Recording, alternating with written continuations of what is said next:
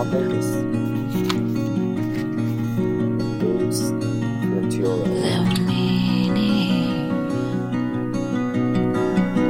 Taken by time,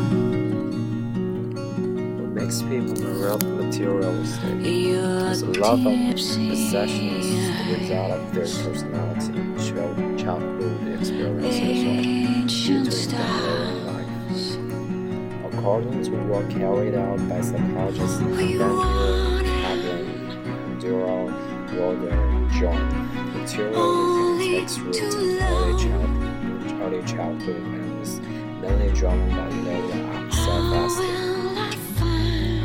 In a two-part study, the researchers first arranged for a group of children aged between 8 and 18 to complete an extended self-esteem questionnaire.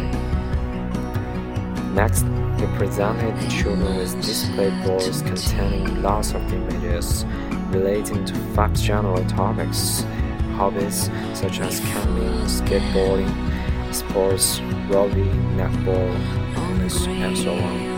Material things like new shoes are all on my own computer, people, friends, teachers, achievements, for example, getting good grades, getting good grades or learn, learning to play an instrument.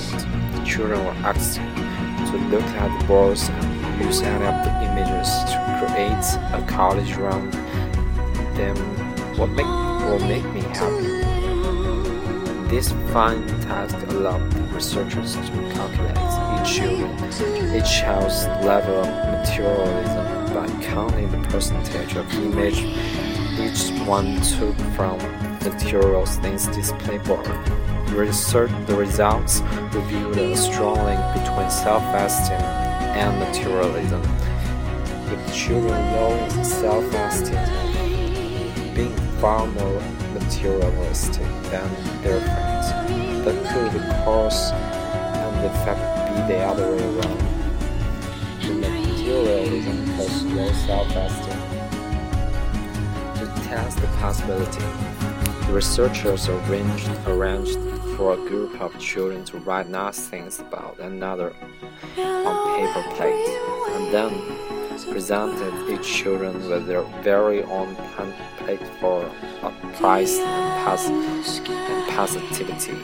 This simple, nice thing about the plate significantly increased the children's self-esteem and, more importantly, subsequently caused them to have a, to have the number of materialistic images they used when creating their "What Makes Me Happy" college. Together, this is compelling evidence that low self-esteem causes materialistic tendencies, and that such tendencies took root at a very young age.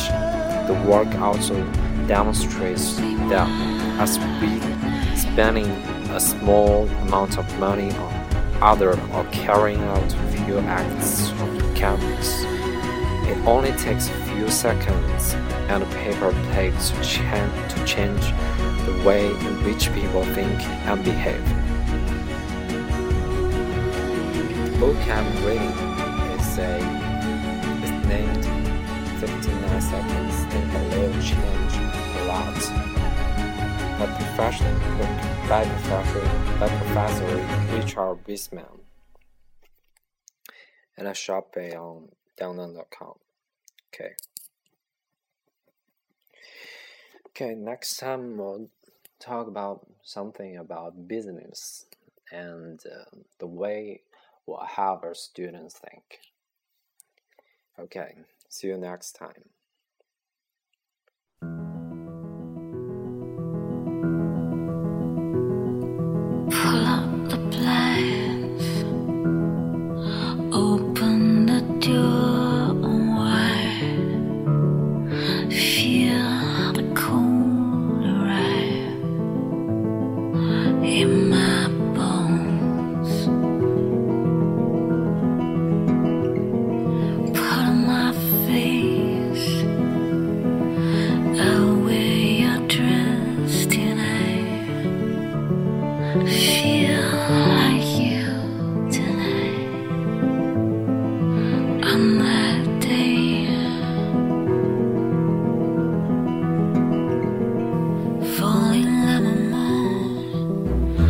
you.